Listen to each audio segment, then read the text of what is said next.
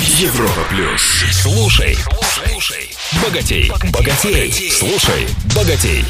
Привет всем, с вами Роман Аргашоков, специалист по управлению личными деньгами. В одном из первых выпусков я рассказал, что для увеличения доходов нужно определить свой KPI, ключевой показатель эффективности, и давать его в большем объеме. А сегодня расскажу, как это сделать за счет оптимизации работы. Как строят свой рабочий день многие, особенно начинающие специалисты. Пришел на работу, включил компьютер, проверил свои аккаунты в соцсетях, курсы валют, основные новости. Тут подтянулись коллеги по работе. Нужно обсудить утренние пробки, и вся процессия перемещается на кухню вернулись на рабочее место, проверил почту, нехотя кому-то ответил, потом вспомнил, что обещал коллеге переслать какой-то документ, его искал минут 20, потом совещание, убежал на него, после совещания вышел покурить, выпить кофе, перевести дух, уже и обед. Ну, конечно, утрирую, но не слишком. Наблюдал такое не в одной компании.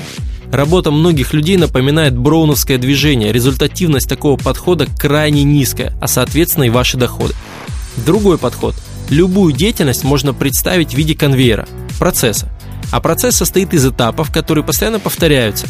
Например, менеджер по продажам вначале ищет потенциального клиента, звонит ему, предлагает встречу, встречается первый раз, выясняет потребности, после разработки коммерческого предложения встречается повторно, потом сделка, повторные сделки.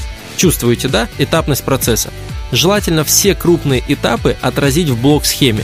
Это первый документ, который поможет вам в работе. Затем блок-схема тщательно детализируется.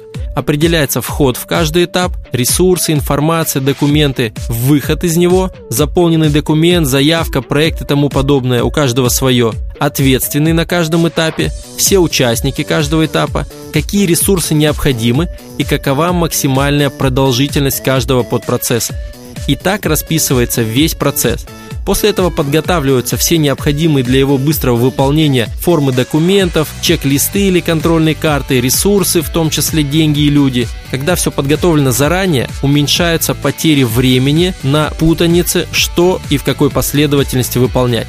И компаниям, и сотрудникам имеет смысл прописать так свои основные процессы. Это повышает результативность работы в разы. Соблюдаются сроки, бюджеты, правила коммуникации, информация нигде не теряется.